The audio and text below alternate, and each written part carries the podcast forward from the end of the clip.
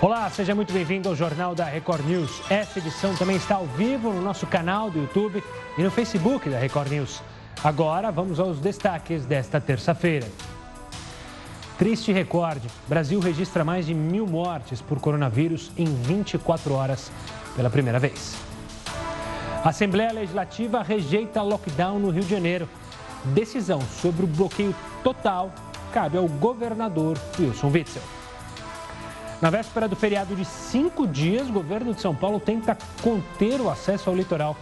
Motoristas serão abordados por policiais, mas o acesso não será proibido. Câmara aprova o uso obrigatório de máscaras em locais públicos de todo o país. Quem descumprir a regra pode ser multado em 300 reais. O projeto ainda vai passar pelo Senado.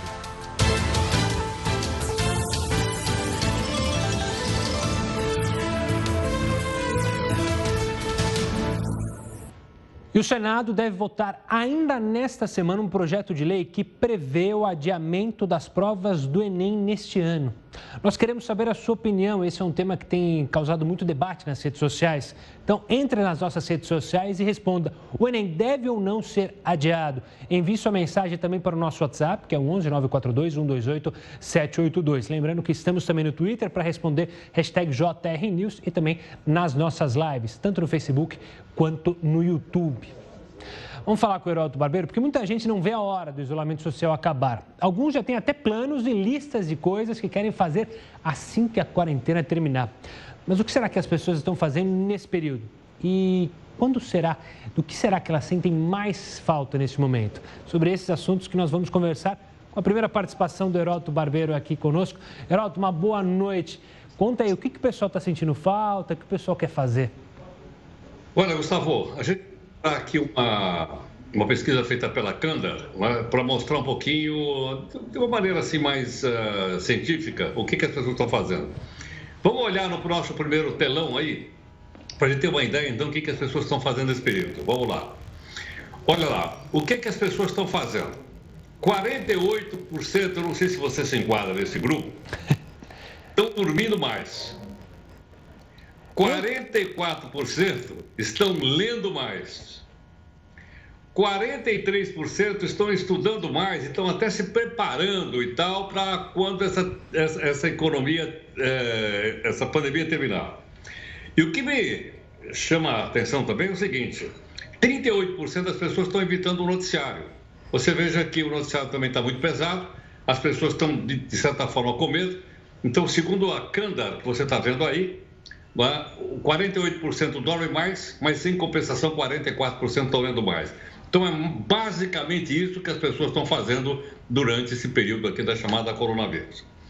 Mas temos uma outra, né, uma outra, outra tabela também para mostrar aqui para vocês. E ela diz respeito também a essa, vamos dizer, a essa maneira pela qual, o que, que as pessoas querem fazer, o que, que elas sentem falta é, sei lá, de um joguinho de futebol, uma corridinha aí no Pacaembu ou em volta da casa.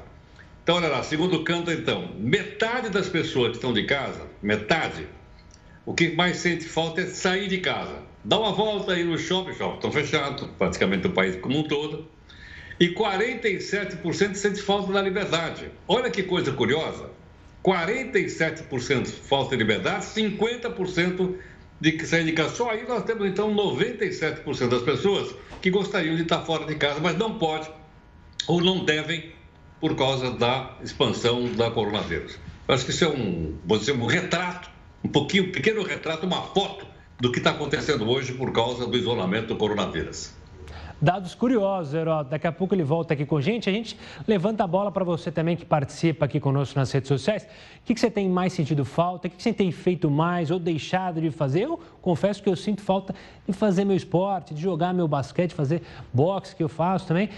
E dormindo, tenho dormido mais, sim, senhor. Afinal, a gente não tem as atividades fora de casa, só trabalho e casa aí acaba sentindo falta de algumas coisas e acaba dormindo mais. Conta pra gente, hashtag JRNews, participa lá no Twitter.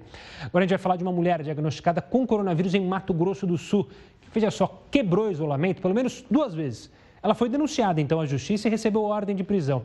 O mais inusitado dessa história é que ela foi submetida a usar tornozeleira eletrônico, eletrônica. É isso mesmo, a justiça determinou que ela cumpra a prisão domiciliar com uma tornozeleira eletrônica. Policiais e agentes de saúde de Ponta Porã, na fronteira com o Paraguai, conseguiram encontrar a mulher em casa depois de uma das saidinhas dela. Agora, ela vai ser processada por colocar a vida de outras pessoas em risco. Que situação, não? O que, você acha? Exagero dela, das poli da polícia, da justiça? Ou você concorda? Participa também conosco. Sempre que você tiver vontade, você pode participar nas redes sociais e comentar os assuntos levantados aqui no Jornal da Record News. Você aí já ouviu falar nos parlamentares pianistas? O Heroto explica para a gente já já o que significa esse termo e qual a relação dele com a pandemia. Enquanto isso, eu te espero na nossa primeira live do jornal. E a Assembleia Legislativa do Rio de Janeiro rejeitou a proposta que autorizava o governo a adotar o bloqueio total no estado. Durante a votação do projeto, houve confusão do lado de fora da alerj que você vê aí nas imagens, vinculadas pela internet que mostraram a ação de policiais militares. Eles usaram balas de borracha e bombas de efeito moral contra manifestantes que não concordavam com o projeto de lei nem com o isolamento social. Lembrando que a decisão final sobre o bloqueio total do Estado cabe ao governador Wilson Witzel. Aqui em São Paulo, o governo começou a montar barreiras sanitárias para conter o acesso de pessoas ao litoral do estado durante os feriados desta semana. O estado vai oferecer apoio aos prefeitos de algumas cidades que pedirem a implantação das barreiras em estradas e rodovias.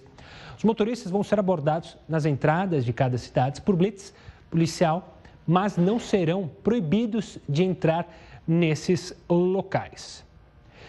Olha, a ideia dessa antecipação dos feriados é manter as pessoas em casa e aumentar então o isolamento social na cidade. Mas qual será o impacto dessa medida no custo das empresas? Quem explica para a gente é o Richard Domingos, que é diretor executivo da Confirp Consultoria Contábil. Richard, obrigado pela participação aqui conosco. Boa noite, Gustavo. Quando tem feriado e as empresas é, têm na conta ali no começo do ano, sempre é a conta dos feriados, como vão ser, né, para ter uma noção contábil. Como é que fica quando vem um feriado assim surpreendente para tentar deixar as pessoas em casa, mas o que, que muda na vida das empresas? Bom, Gustavo, o feriado ele tem o cunho de fazer o, o pagamento dos, dos empregados é, com a hora dobrada, ou seja, o funcionário que trabalhar numa empresa que é, em dia de feriado ou de domingo, ele recebe 100% do adicional de hora extra. Ou seja, quando a empresa é pega de surpresa assim e ela precisa trabalhar nesse período, é, fatalmente ela vai ter que gastar o dobro para manter esse funcionário trabalhando na empresa. Richard, a gente tem visto, já falando em contábil, muitas instituições financeiras pedindo para ficarem de fora é, do feriado, justamente porque quando, no caso de bancos, por exemplo, é, tem prazo que com feriado acaba contando para o outro, nesse caso vão ser seis dias. Ou seja, na área financeira isso vai causar um belo de um furacão, não? não só na área, na área financeira, mas também na, na, na, área contábil, por exemplo, que é o meu, que é o meu setor, é, nós temos que cumprir aí com a entrega de obrigações acessórias que não foram prorrogadas, outras, a folha de pagamento das empresas, é, folha de adiantamento de salário. Então, tem muitos trabalhos que não terão como ser prorrogados. E tem um fator agravante nesse processo que o governo federal no início do final de, de março, através da medida provisória 927, ele permitiu que as empresas antecipassem feriados nacionais, é, regionais, municipais e religiosos para manter esses empregados em casa. Ora, se o governo federal é, é, permitiu e o empregado já gozou esse feriado, ele vai ter que trabalhar amanhã, vai ter que trabalhar na sexta-feira, na, na, na quinta-feira, normalmente. Né? Logicamente, para esses casos, não terá remuneração do 100%, porque ele já foi gozado anteriormente. E a questão do banco de horas? É, a empresa vai poder colocar no banco de horas também, ao invés de pagar é, 100% da hora? Existe essa possibilidade também? Sim, sim, existe. A medida provisória 927 permite que o, o empregador alce mão aí a, da, das, da, da, da, possibilidade de compensar esses dias é, por meio de banco de horas, é, sem, sem ter nenhum tipo de prejuízo para ele. O grande problema mesmo é a comunicação que está existindo entre o governo federal, os estaduais, os estaduais e os municipais, que acabam fazendo essa bagunça, não deixando o empresário nem conseguindo planejar no meio do caos. Já está difícil na maioria das, da, da, da, situação para todo mundo. Quando acontece um negócio desse supetão para a maioria dos empresários, acabam ficando é, sem um direcionamento claro. O banco trabalha, empresas não trabalham, é, funcionários que já foram compensados agora vai ter que trabalhar, enfim. Veremos como serão os próximos dias. Richard, obrigado pela participação aqui conosco, pela conversa. Um forte abraço e até a próxima. E olha, durante esse feriado aqui em São Paulo, como a gente já mencionava, os bancos vão abrir das 10 da manhã às 2 da tarde. Atenção! As datas dos dias 20 e 21 de maio para vencimento de contas e cobrança não vão sofrer alteração. Então, atente se você tem algum título a pagar nesse período, isso não será prorrogado. Atenção para não é, fazer uma bola de neve aí com as contas. Voltando a falar do Rio de Janeiro, a prefeitura multou a construtora OAS em 60 milhões de reais por irregularidades na construção do corredor de ônibus articulados que liga a Barra da Tijuca ao Galeão. Veja só. A multa foi aplicada por problemas de sobrepreço e erros na execução de parte do projeto do corredor do BRT. A construtora terá que refazer alguns trechos e tem 30 dias para pagar a multa. O superfaturamento foi descoberto durante uma investigação de desvio de dinheiro dos cofres públicos envolvendo o ex-governador Sérgio Cabral. Fiscais da prefeitura, na época, fizeram delações premiadas e confirmaram o sobrepreço. Não é a obra toda, hein? Nós estamos falando do trecho do aeroporto até a Penha. Então vejam que realmente ah, a corrupção chegou a níveis abissais. Nós estamos falando de um Himalaia de sobrepreço, Himalaia de superfaturamento. É uma coisa pavorosa.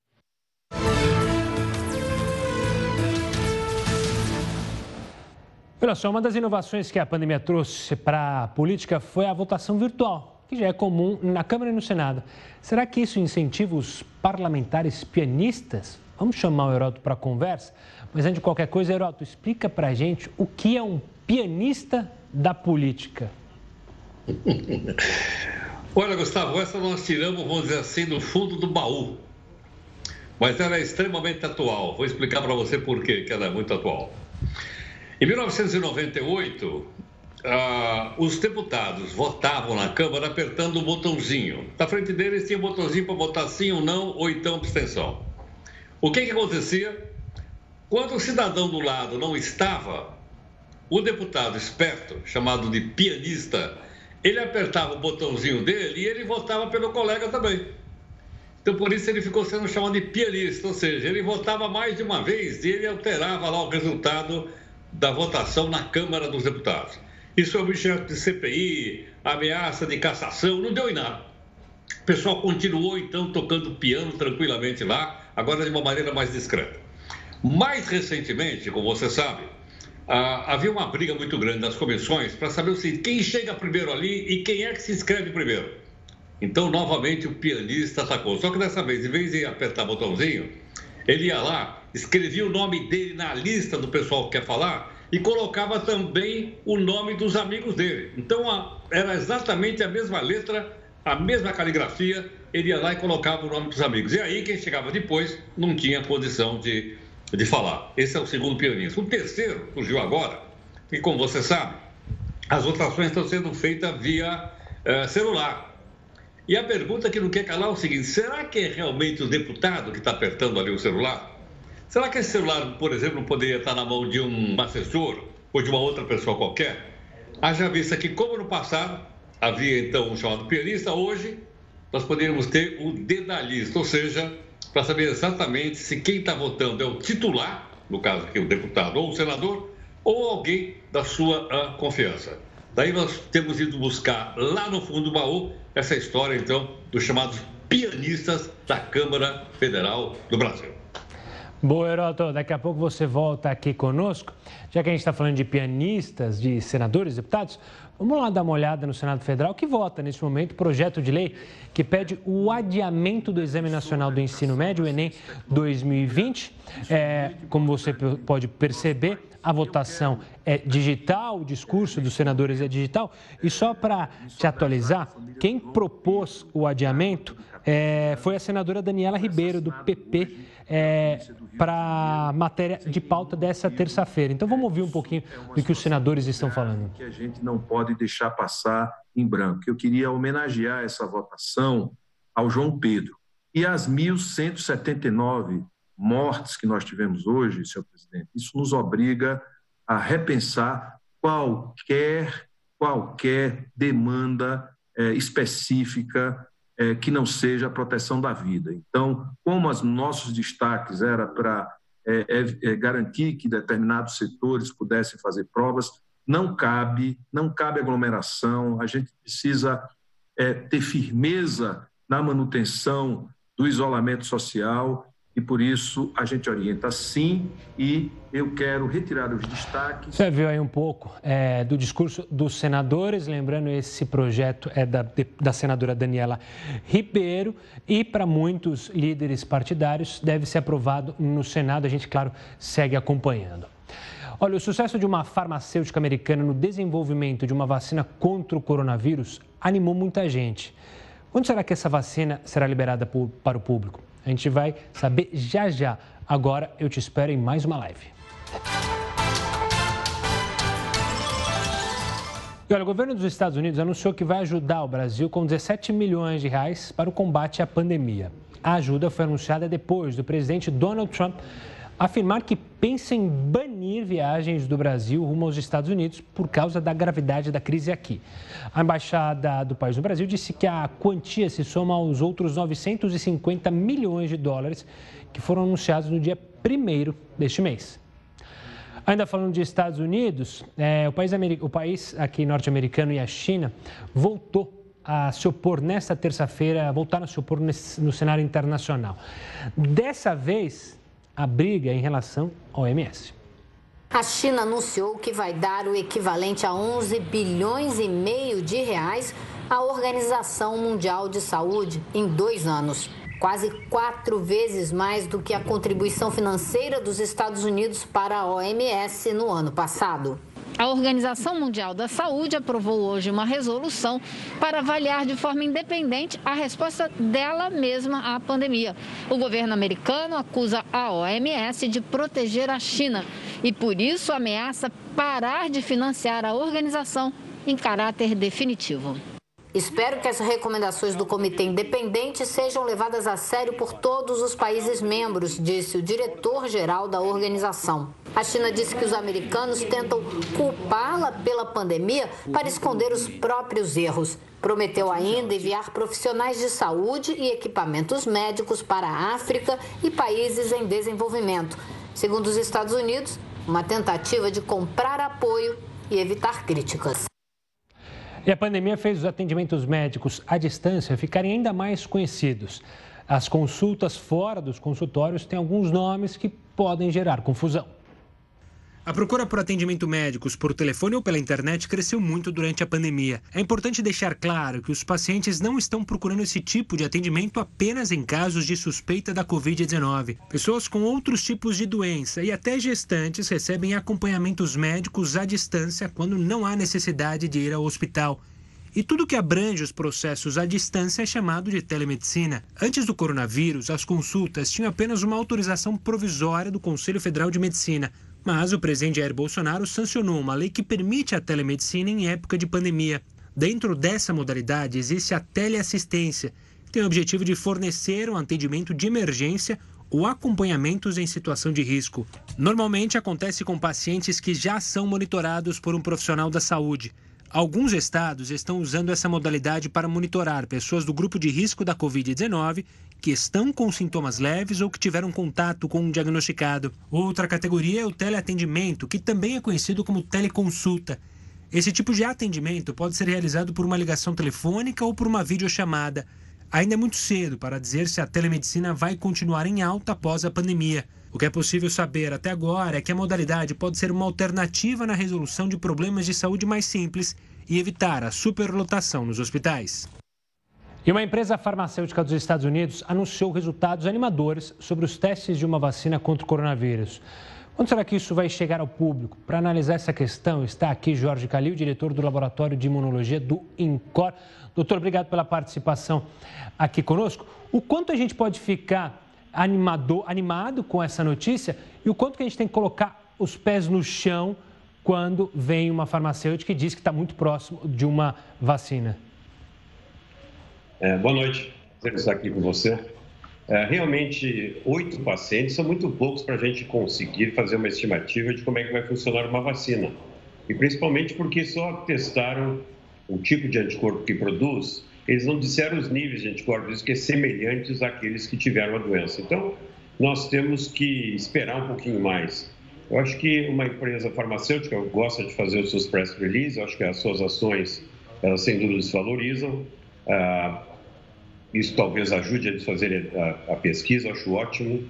Acho que seria ótimo que eles tivessem logo uma, uma vacina para disponibilizar, mas acho que nós temos que ter cautela, temos que esperar os resultados mais adiante. Isso é a primeira fase de estudo clínico, fase 1, em que a gente só avalia principalmente toxicidade e segurança. Uh, se pode ver, também, sem dúvida alguma, já que estão imunizados, o nível de anticorpo, mas ainda falta bastante para a gente ter certeza que vai funcionar. Doutor, você citou segurança. É, a gente sabe, quando começou a pandemia lá atrás, se falava, olha, demora, a vacina tem que passar por os números testes. E a gente vê, é, ultimamente no noticiário, principalmente as farmacêuticas, é, acelerando muito esse processo. Isso pode dar um pouco de medo na gente quanto à segurança dessas vacinas ou o aceleramento desse processo é normal devido à circunstância e a vacina será segura? Então, o aceleramento é necessário nesse momento, mas são tomadas todas as precauções. É, é, as vacinas que estão entrando em fases clínicas são vacinas que nós sabemos que são inócuas. Elas não são, não têm um agente infeccioso que pode causar qualquer problema. Em todo caso, a gente vai sempre olhar com cautela e as agências regulatórias, no Brasil, Anvisa, nos Estados Unidos, FDA, na, na, na, na, Europa, a EMA, elas olham com muito cuidado tudo isso para ver que realmente tem segurança. Eu acho que nós podemos ficar tranquilos. Ah, sem dúvida é feito mais acelerado, mas também nós estamos buscando segurança em, sempre nos experimentos que a gente faz. Doutor, outra questão que deixa muito as pessoas preocupadas, acho que mundialmente, é sobre a questão da disponibilidade mundial de uma vacina. Como é que funciona esse processo? Haverá muita burocracia, ou seja, se for uma farmacêutica americana, primeiro eles vão dar a vacina nos americanos, depois isso vai para a Europa, depois para países como o Brasil é, ou países é, menos emergentes e não grandes economias. Como funciona isso? Dá para se ter uma ideia para explicar para as pessoas em casa? Sem dúvida, nós temos que nos preocupar, sim, porque se uma vacina for descoberta em Oxford, na Inglaterra, primeiro vai servir a Inglaterra, depois uh, o Reino Unido, depois a comunidade britânica, depois as antigas colônias. Vai demorar bastante para chegar aqui. Por isso que eu tenho insistido sempre que eu posso, que nós temos que desenvolver uma vacina no Brasil, para atender às necessidades do Brasil e ser fabricada no Brasil. O meu grupo de pesquisa está empenhado no desenvolvimento dessa vacina, nós estamos avançando, existem outros grupos no Brasil mas uh, nós temos que pensar que talvez seja difícil. Mesmo que essa vacina o, que, for, que for inventada, for descoberta em outro lugar, ela não tenha patente, ou seja, que a gente possa produzir aqui sem respeitar a patente, ainda vai ser difícil, porque as vacinas que estão atualmente em teste clínico não são fabricadas no Brasil na mesma tecnologia. Então tem que fazer uma fábrica nova,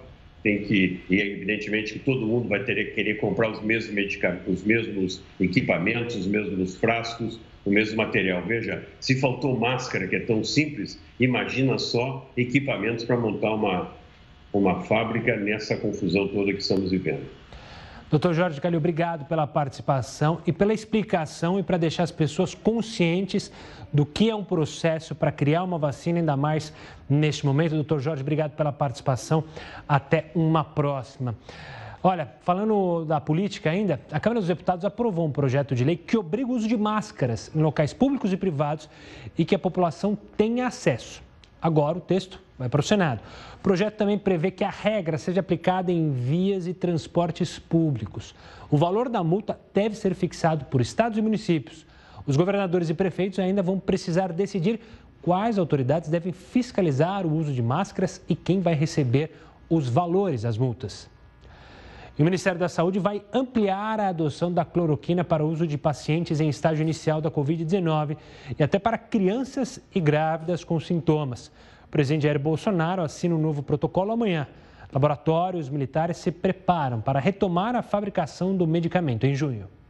O novo protocolo para a adoção da cloroquina, elaborado pelo Ministério da Saúde, está pronto e detalha inclusive a dosagem que pode ser usada em pacientes em estágio inicial da Covid-19, em crianças e até grávidas que apresentem sintomas. O documento vai propor a combinação de medicamentos para o tratamento. Após ser discutido com o presidente Bolsonaro, o protocolo vai à validação antes de ser publicado. A questão é polêmica. Pareceres da Associação de Medicina Intensiva e da Sociedade Brasileira de Imunologia ressaltam que não há comprovação científica da eficiência da cloroquina contra a Covid-19. Os laboratórios militares produzem 30% dos medicamentos adotados na rede pública, mas a partir de março eles tiveram de priorizar a fabricação da cloroquina. Só que em abril, por causa da falta de insumos, a fabricação foi suspensa e pode ser retomada agora em junho, após importação de insumos da Índia. Foi o que relatou ao Jornal da Record o ministro da Defesa, Fernando Azevedo e Silva. Nós tivemos um compromisso com o Ministério da Saúde de fabricar um milhão de comprimidos de hidroxicloroquina. Cumprimos isso aí. Nós estamos para receber os insumos no final de maio e começar uma produção. Nós temos uma capacidade de produzir mais 1 milhão e 700 comprimidos de hidroxicloroquina. Né? Então, fazendo uma produção de 250 mil por semana. O ministro interino da Saúde, General Pazuello, fez hoje mais mudanças na equipe. Nomeou outros nove militares para cargos que vão desde a coordenação das finanças do Fundo Nacional de Saúde até o comando do Departamento de Avaliação do SUS. Ao todo, pelo menos 13 militares passaram a atuar no Ministério da Saúde desde o final de abril.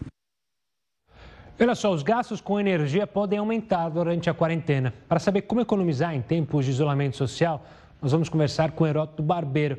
Professor, o que, que você tem feito para a conta de luz não vir tão salgada? Bom, a primeira coisa, você tem que apagar as luzes. Eu teria que apagar tudo aqui para a conta de luz ficar um pouco mais leve. Né? Mas não é exatamente isso. Agora, as pessoas, logicamente, confinadas em casa, ou estão mais tempo em casa, elas começam a procurar algumas coisas assim curiosas no dia a dia do cotidiano. E uma delas é o seguinte: como é que a gente poderia diminuir o custo, o preço da energia elétrica que você gasta mais porque você está mais tempo em casa? Vamos dar uma olhadinha então aqui, ó. Eu selecionei um pequeno telãozinho para a gente ver uh, aonde vai isso. Vamos mostrar então. Vamos lá. O que que aumenta o consumo? Uh, Gustavo, esse stand-by é o seguinte: eu, em vez de puxar aqui o meu laptop da, da, da, ligação dele da tomada, eu deixo ele em stand-by. Se ele está em stand-by, o meu laptop, o forno, o liquidificador, o, o forno micro-ondas, ele continua gastando energia. Então, o ideal seria simplesmente tirar da tomada para não ficar stand-by. Outra coisa também que, que aumenta o consumo, por incrível que pareça, é o carregador de celular. Quando você deixa ele plugado, ele continua gastando energia, mesmo que ele não transfira para o seu celular. Ele também gasta lá. O grande vilão aqui no caso das casas em geral é a geladeira. A geladeira é uma grande vilã. Por que razão? Porque quando você está mais em casa, você abre a geladeira, fecha a geladeira, abre a geladeira, fecha a geladeira, ou seja, cada vez que você abre, uma parte daquele frio vai embora e ela volta a funcionar. Então, geladeira é um grande vilão no momento como esse de gastar energia. Mas tem uma outra relação também que eu gostaria de mostrar, né? porque, logicamente, são as coisas mais. Agora, o outro lado, como é que a gente economiza? Primeiro, da gente usar lâmpada de LED. Essas lâmpadas, para você ter uma ideia, elas consomem metade de uma lâmpada econômica. Uma lâmpada de LED hoje, ela, ela consome um pouquinho, ela consome 5 ou 6 watts só. Outra coisa, equipamento desligado também ajuda a conta de luz a ficar mais baratinha. E tem um mito, que é o seguinte, as pessoas acham que passar roupa, aos poucos, você passa a roupa e deixa o ferro esfriar, passa a roupa, deixa, isso economiza energia, não é verdade. Passar roupa é necessário fazer tudo de uma vez, porque o ferro já está aquecido e a pessoa, então, com isso, ela poupa energia. Então, está aí uma forma, portanto, Gustavo, de um lado, de ver quais são os vilões, e de outro, como é que você pode economizar energia para chegar no final do mês e a conta não ficar tão braba como ela normalmente chega na, na nossa conta do banco. Ótimas dicas, Heródoto. Obrigado pela participação. Daqui a pouco o Heródoto está aqui conosco. É, é, bom lembrar que a, a, geladeira, quem nunca, né? A madrugada abre com a geladeira e fica olhando lá, filosofando, servindo também de terapeuta, né? Você também faz isso na sua casa? Então tome cuidado para não é, abusar desse abre e fecha da geladeira e ter uma triste surpresa com a conta. Com a quarentena vieram algumas mudanças da rotina no nosso sono, não é mesmo? A boa notícia é que existe uma técnica que promete ajudar quem está perdendo sono. Você vai saber qual técnica é essa em instantes. Enquanto isso, te espero na nossa última live. Foi enterrado no Rio de Janeiro o corpo de um garoto de apenas 14 anos baleado durante uma operação. A polícia teria invadido a casa em que ele estava e atirado. O adolescente chegou a ser socorrido pelos próprios policiais. Parentes passaram a noite em busca do garoto mas só nesta manhã descobriram que o corpo estava no IML. Amigos e parentes se uniram na despedida de João Pedro Matos Pinto. Segundo testemunhas, ontem à tarde o jovem estava na casa da tia, no complexo do Salgueiro. Ele brincava na sala com os primos quando a casa foi invadida numa perseguição policial. João Pedro foi baleado na barriga. As marcas dos tiros de fuzil ficaram nas paredes do imóvel. A tia chegou da rua pouco depois da invasão. Tinha muito policial e eles não deixavam a gente entrar dentro da casa. E eles colocaram as crianças tudo sentada no chão. Ela não chegou a ver o sobrinho, que já tinha sido levado no helicóptero da Polícia Civil. Durante toda a noite, a família procurou pelo garoto nos hospitais da região. Hoje de manhã, o corpo de João Pedro foi localizado no Instituto Médico Legal. As armas usadas pelos policiais durante a operação foram apreendidas e vão passar por perícia. Duas testemunhas já prestaram depoimento. Os policiais também foram ouvidos e disseram que os disparos foram feitos quando criminosos em fuga pularam o muro da casa onde estava o adolescente. Saíram atirando, as crianças gritando, falando que tinha criança pedindo socorro e eles não paravam de atirar. Hoje, agentes da Polícia Federal, que junto com policiais civis participaram da operação, estiveram mais uma vez na comunidade. Apreenderam armas e roupas camufladas, mas ninguém foi preso. Ao final do enterro, os amigos foram às ruas e fizeram um protesto. A polícia militar acompanhou a manifestação. O governador do Rio, Wilson Witzel, afirmou que determinou uma investigação rigorosa sobre as condições da morte do jovem. A nota confirma ainda que João Pedro foi levado no helicóptero e atendido por médicos do Corpo de Bombeiros. A Polícia Civil ainda não esclareceu o motivo da demora em avisar a família. Os casos de violência doméstica só aumentaram nesta pandemia. As mulheres já podem registrar o boletim de ocorrência pela internet, mas o combate a esse tipo de violência vai muito além disso principalmente porque as mulheres estão muitas vezes isoladas justamente com o agressor. Para falar sobre as medidas que devem ser tomadas neste período, eu converso agora com Luísa Najib Eluf, que é advogada criminalista, ex-procuradora do Ministério Público de São Paulo. Luísa, obrigado pela participação aqui conosco. Essa é uma situação é, que imagino que pouca gente tá. pensou. Está me ouvindo, Luísa? Um prazer falar com você, Luísa. Essa é uma situação que a gente não imaginou, não pensou quando é, citou o isolamento social, a quarentena.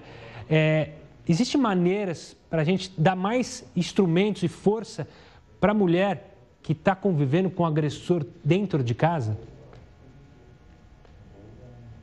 Sim, nós temos vários recursos já hoje para proteger a mulher da violência doméstica. ocorre o confinamento decorrente da epidemia, aliás, da pandemia, as brigas dentro de casa aumentaram. Até para quem não brigava, começou a brigar também. É uma convivência cotidiana, obrigatória e que acaba aflorando de maneira é, anormal, porque o Brasil é um país em que existe muita violência doméstica, mas quando as pessoas são obrigadas a ocupar o mesmo espaço dentro de casa, as brigas tendem a aumentar. E, doutora, é, a gente já viu muitas campanhas falando sobre é, em briga de marido e mulher, vizinho deve é, meter a colher. É importante que a sociedade participe, é, fique atento aos casos de violência doméstica, a uma briga que você percebe que saiu do controle do vizinho, é, do vizinho da frente, do vizinho de trás. É importante a sociedade estar atenta a isso? Sim, é muito importante. E depois essa história de que briga de marido e mulher, ninguém mete a colher, é completamente errada. Mete a colher, sim. Nós precisamos ajudar as pessoas que estão em situação de fragilidade e que estão sofrendo violência doméstica. Então, é muito importante que a mulher que se sinta ameaçada tenha, tenha uma convivência maior com a vizinhança, converse com as pessoas que moram ao seu redor e que ela possa recorrer a alguém da família ou mesmo aos policiais que são responsáveis por proteger as mulheres da violência doméstica. Nós temos no Brasil já ah, alguns telefones que a mulher pode se utilizar se ela estiver sendo ameaçada, como o número 180, por exemplo, né? Que acolhe as dúvidas e as necessidades da mulher que está sofrendo violência. O número 100, que é sobre direitos humanos, ela vai, se ela ligar para o número 100, ela vai saber quais são os direitos dela e é, vai ser orientada a buscar uma, uma delegacia de defesa da mulher. Né? Também temos o SAMU, que é 192, e que a mulher, se ela estiver machucada, se ela tiver sofrido uma violência de fato e precisar de socorro, ela deve chamar o SAMU. Não fique esperando que alguém vá levá-la, ou mesmo que o agressor diga que vai socorrer, porque o agressor já bateu. Então, ele não é capaz de cuidar desta mulher. E, por fim, o 190, que é da Polícia Militar, ela liga e diz: Eu estou sofrendo violência que normalmente a polícia comparece num curto espaço de tempo, entre 15 minutos a meia hora, vai ter um carro da polícia com um policial homem e uma policial mulher para atender as necessidades dessa vítima. Agora, nós temos que mudar a mentalidade no Brasil. O Brasil é um país muito machista e é, esse machismo é que gera a relação de violência, porque o homem acha que manda na mulher, que ele é mais do que a mulher e que tem que obedecê-lo, que ela é uma escrava do lar e não um ser humano. Ela é apenas uma serviçal que deve atendê-lo. Então, nós tivemos até pouco tempo a declaração de um, um youtuber, né, o Ítalo Marcilli, que diz que mulher não devia votar. Então, veja que absurdo uma pessoa que se lançou para ser ministro da Justiça e que não reconhece os direitos das mulheres, que mulher votar que acabou com o Brasil. Então, esse tipo de pensamento é que traz essa tragédia que nós temos no país, que é o espancamento e o assassinato de mulheres, além dos estupros e dos crimes sexuais de toda a natureza. Doutora Luísa, quero agradecer demais a sua participação aqui conosco para falar um tema que a gente tem que debater, tem que falar e não pode deixar acontecer. E a gente está perdendo, infelizmente, essa disputa. Doutora Luísa, obrigado pela participação. Um forte abraço e até uma próxima. Olha, o Ministério da Saúde anunciou na coletiva desta terça o lançamento de dois novos programas: um de ajuda aos profissionais da saúde e outro de incentivo à doação de leite materno. O programa de teleatendimento para profissionais da saúde começa a funcionar a partir desta terça-feira. Vão ser disponibilizados por todo o país psicólogos e psiquiatras para atender médicos e enfermeiros durante a pandemia. O projeto Telepsi vai prestar serviços de teleconsulta psicológica por meio de uma central de atendimento que vai funcionar de segunda a sexta-feira, das 8 da manhã às 8 da noite, pelo 0800 644 6543. O Ministério da Saúde espera atender 10 mil profissionais pelo programa. O gasto com esse serviço deve chegar aos 2 milhões e 300 mil reais. Temos uma expectativa de que vamos atender em torno de 10 mil profissionais, mas estaremos trabalhando para que todos aqueles que busquem o atendimento sejam devidamente atendidos e acompanhados. Inclusive, a proposta do atendimento não vai ser que ele faça um primeiro atendimento, uma orientação e acabe ali. Na verdade, cada profissional terá atendimentos semanais com o mesmo profissional, sendo avaliado e acompanhando por uma, uma vídeo, vídeo chamada por 50 minutos em cada atendimento. O segundo projeto foi criado para incentivar a doação de leite materno em meio à pandemia. O Ministério da Saúde anunciou que houve queda de 5% no número de doadoras neste ano em comparação com 2019. É uma campanha que realmente ela vem para sensibilizar as mães, as lactantes, os profissionais de saúde gestantes porque nas UTIs tem os bebês que estão precisando do leite e em alguns lugares os leites eles vão acabando os estoques e se a gente não consegue recompor isso é, são vidas né, de crianças. A secretária substituta de Atenção Primária à Saúde, Daniela Ribeiro, também falou sobre a possibilidade de transmissão do vírus pelo leite. Até o momento, não há evidência sobre a transmissão através do, da amamentação. O Ministério da Saúde ele considera prudente manter a recomendação da doação do leite humano somente por lactentes saudáveis e sem contato domiciliar. E a Procuradoria-Geral da República pedirá que o presidente Jair Bolsonaro seja ouvido no inquérito que apura as denúncias de tentativa de interferência na Polícia Federal.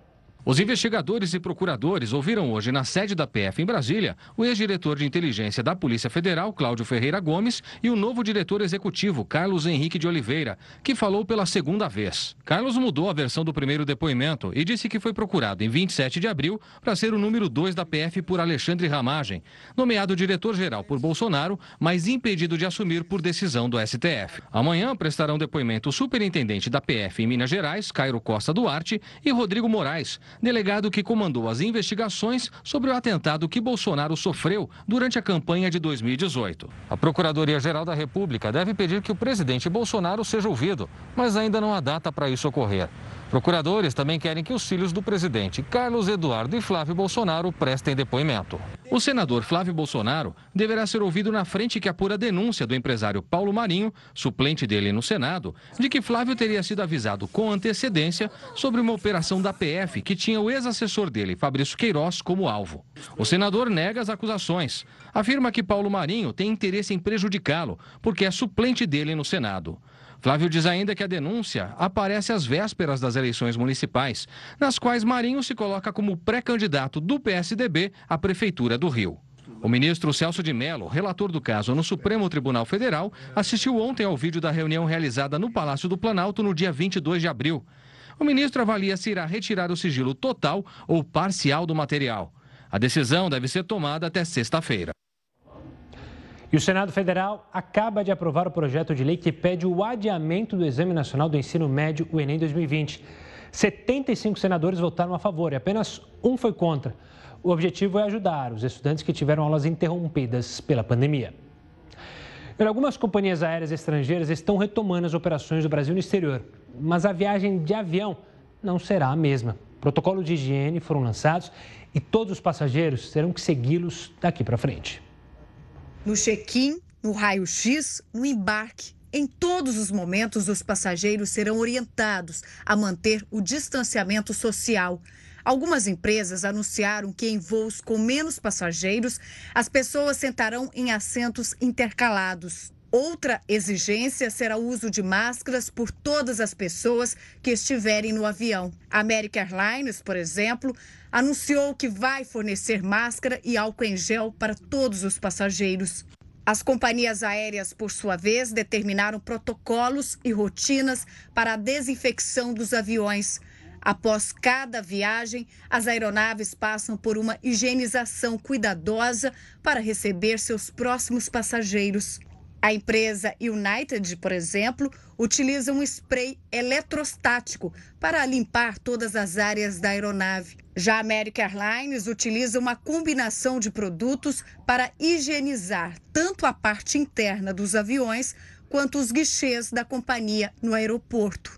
Mas além desses itens que serão executados obrigatoriamente, temos também as recomendações trazidas pelos órgãos de saúde. Por exemplo, escolher um assento perto da janela pode ser uma boa opção. A distância do corredor diminui as chances de contato com pessoas e secreções. Não coloque as mãos na boca, nariz e olhos, mesmo que esteja usando máscara. Se tossir ou espirrar, leve o braço ao rosto para evitar que o vírus se espalhe. E se for possível, leve com você lenços de papel desinfetantes para reforçar a limpeza do seu assento, cinto de segurança e itens que fiquem ao seu redor. Momentos de estresse, como esse da pandemia, podem atrapalhar muito o sono. Por isso, várias pessoas buscam ferramentas para relaxar. Uma delas é a ASMR. Você vai entender agora na reportagem como funciona essa técnica. Você já pensou em relaxar ao som desse tipo de ruído? A técnica que surgiu lá nos Estados Unidos é chamada de ASMR. Em português, essa sigla pode ser traduzida como Resposta Sensorial Autônoma do Meridiano. Os praticantes chamam de ruídos indutores do sono e que podem provocar sensações em algumas pessoas. Olá, tudo bem? Como que você tá? Quanto tempo que não te vejo por aqui? Podem ser sussurros, unhas batendo em alguma coisa, barulho de embalagem e muitos outros, por aí vai. Tudo isso para tentar conquistar a atenção de quem assiste e logo na sequência provocar uma espécie de relaxamento. Eles podem até trazer memórias afetivas da infância, por exemplo.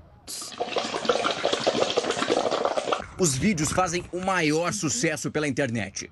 No YouTube, o canal Sweet Carol é um dos mais conhecidos. Vou fazer aqui alguns sons e vocês vão sentir como é a sensação. Antes, essa blogueira responsável pelo canal fazia vídeos sobre moda e maquiagem, mas aí um comentário acabou chamando a atenção dela. Uma seguidora comentou assim que a minha voz era propícia para esse tipo de vídeo, ASMR. Pesquisei, tinham vídeos de pessoas estrangeiras falando inglês, coreano. E aí eu traduzi lá, são vídeos para dar arrepios. Mas é preciso deixar um alerta. Se você sofre de insônia, é melhor procurar um médico, já que o uso do celular vai prejudicar ainda mais o seu sono. É um problema atrás do outro, não dá certo. Também é necessário tomar cuidado para não achar que conseguiu dormir exatamente por causa do vídeo. O sono de qualidade deve acontecer após 15 ou então 20 minutos.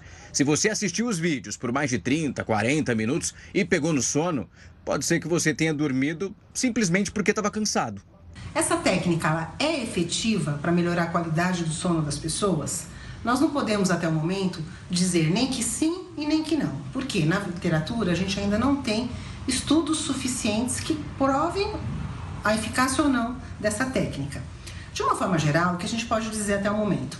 Que como é uma técnica de relaxamento, ela pode ajudar, mas a gente não tem certeza do ponto de vista científico. Ajuda para todo mundo? A gente tem relatos de pessoas que utilizam dessas técnicas e referem melhora, mas como a gente falou, não tem estudos suficientes para comprovar. Meu método é super tranquilo e relaxante.